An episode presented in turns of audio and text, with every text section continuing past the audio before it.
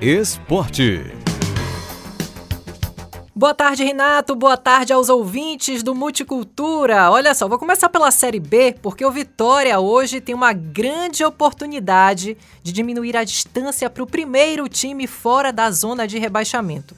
Os resultados dos jogos realizados ontem à noite aumentaram as chances de sobrevivência do rubro-negro na Série B. Os adversários diretos na luta contra o rebaixamento tropeçaram. O Brusque, primeiro time fora do Z4, quatro pontos à frente do rubro-negro, foi derrotado pelo Cruzeiro por 2 a 0 no Mineirão. O Confiança, 18º colocado, não passou de um empate por 0 a 0 dentro de casa diante do Náutico mas o torcedor rubro-negro deve continuar com o secador ligado. O Londrina, primeiro time dentro do Z4, visita o CRB no estádio Rei Pelé e o time alagoano está forte na briga pelo acesso.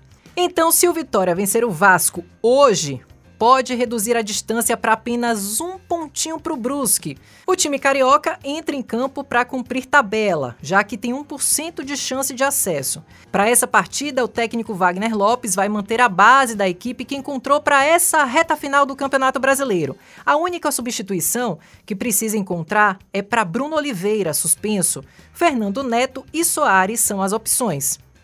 Pela Série A, o Bahia entra em campo amanhã. Vai enfrentar o Flamengo. Vai ser o maior desafio para o sistema defensivo tricolor, que só sofreu um gol nos últimos sete jogos.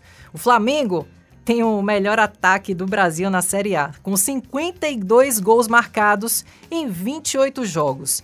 E o técnico Guto Ferreira perdeu um dos seus jogadores de confiança, que tem contribuído muito para a consistência defensiva do Bahia. O volante Patrick de Luca, titular em todas as sete partidas do treinador desde a chegada no clube, recebeu o terceiro cartão amarelo contra o São Paulo e não joga.